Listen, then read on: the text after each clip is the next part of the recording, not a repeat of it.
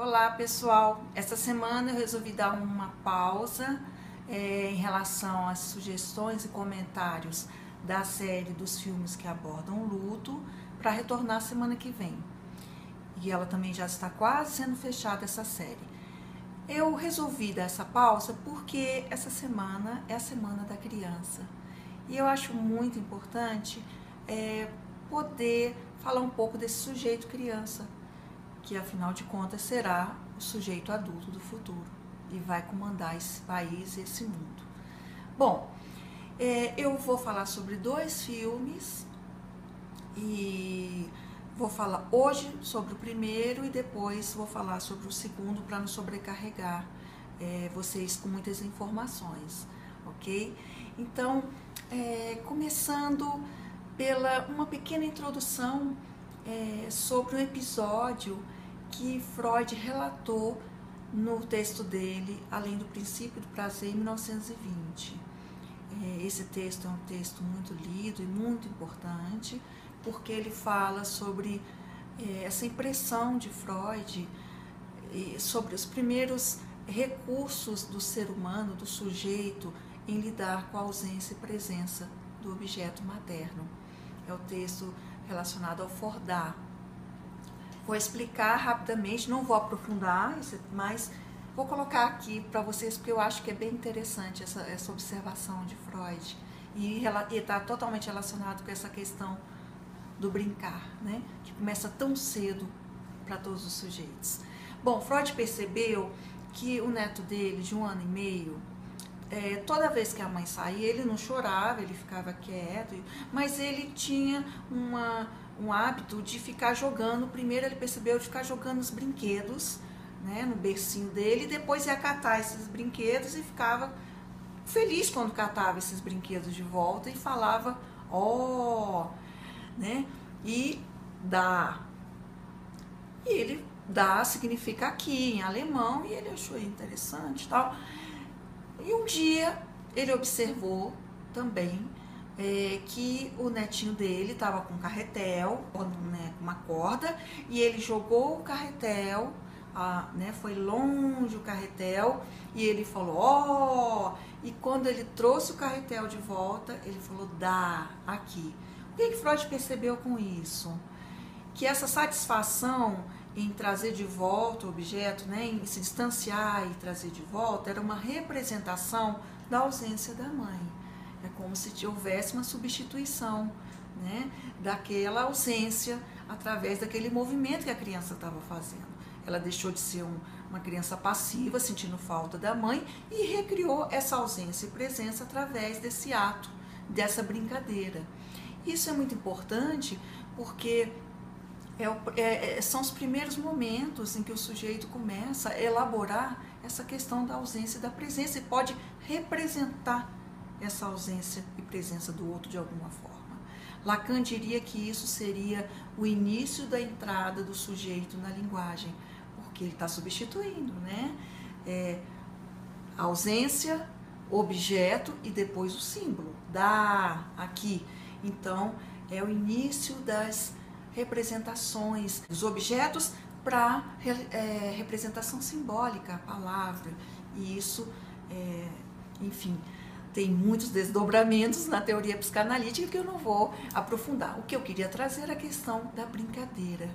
Freud percebeu que essa brincadeira funcionava como um recurso para essa criança lidar com a ausência da mãe, sem se frustrar, sem se angustiar, se desesperar e chorar.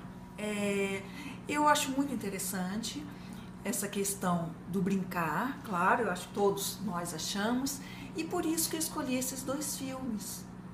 Um eu apresentei, inclusive, para uma turma que eu lecionei, eh, que era na disciplina de Ética e Legislação da Comunicação, e foi muito interessante, deu um debate ótimo com os alunos, uma ótima resenha crítica, porque esse filme, é, que se chama Criança, a Alma do Negócio, é um filme de 2008, mas ainda está muito atual. Ele foi produzido, dirigido pela Estela é, Renner e pelo Marcos é, eu não sei se é Nasti, eu acho que é esse o nome dele.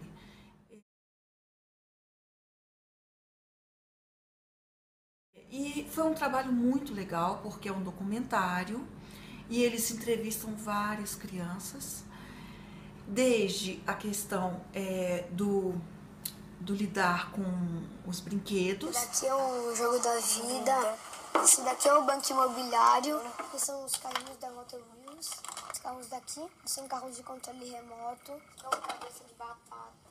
O brinquedo que eu mais gosto de todos os que estão aqui, esse, esse daqui. Aqui tá escrito comprar e aqui tá escrito brincar. Tem quatro. Ninguém gosta de brincar? Eu queria ter, comprar tudo, tudo, tudo, tudo, tudo, tudo, tudo, tudo. Até as lojas, tudo. Queria morar no comprar shopping. tudo. Também. E o que a gente vê é que cada vez que as crianças ganham alguma coisa, elas pedem outra, pedem outra, pedem outra, porque isso simbolicamente não é o que de fato elas estão precisando.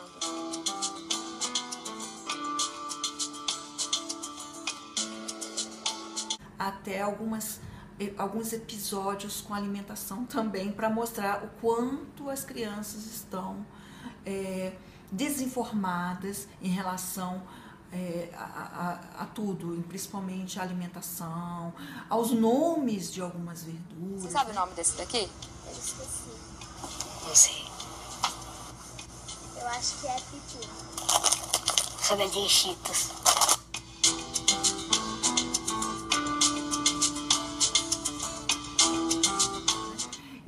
Por causa da questão toda da publicidade, é, dos fast food.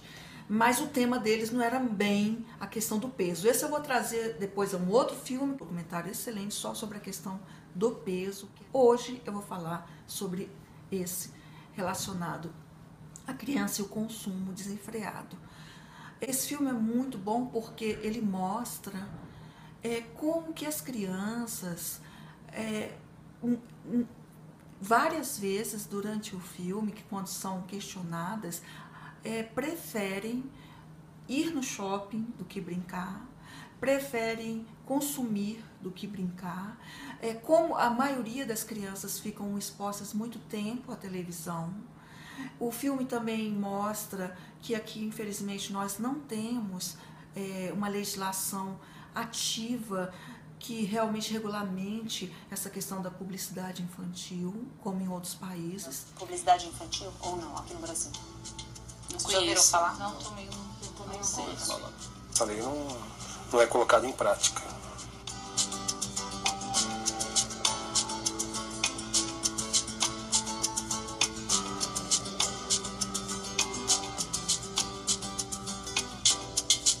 Não se quer a utilização e a manipulação da criança para nada, para nenhum efeito. Por isso que nós defendemos que a criança deve brincar. Deixar de refletir ou de se preocupar com a infância é desconsiderar o nosso próprio futuro.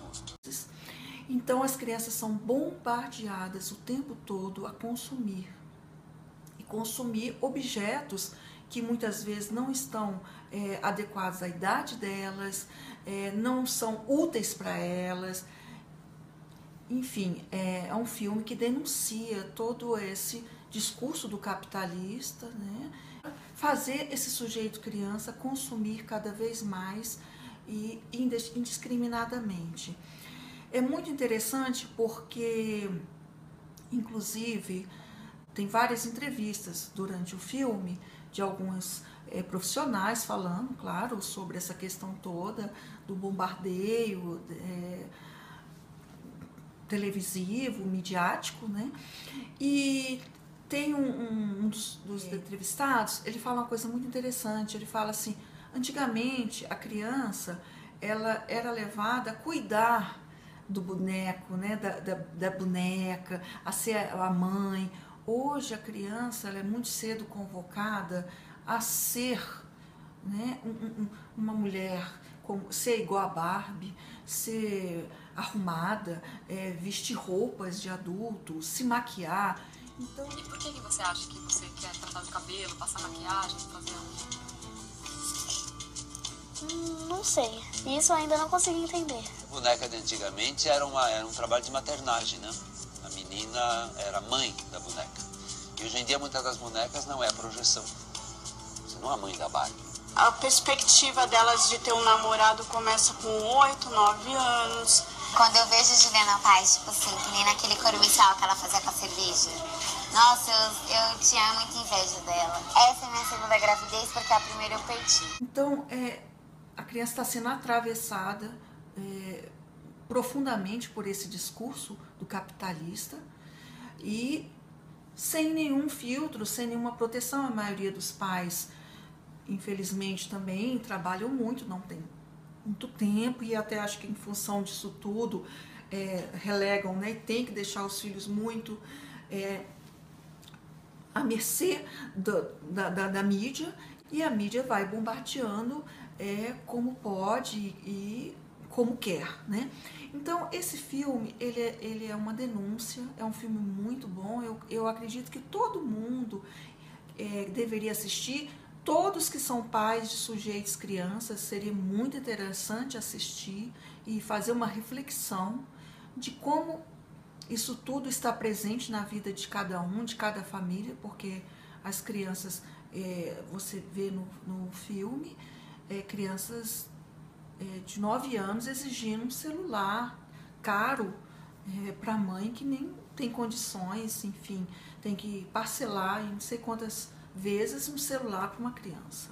Então, e como esse, esse adulto, é, esses pais, estão com dificuldade né, de dar limite, de barrar, de dizer não, de orientar esses filhos, de serem rejeitados, que é uma coisa que eu venho pesquisando muito na minha pesquisa de doutorado, de como isso tudo está refletindo é, na subjetivação dos sujeitos depois adultos.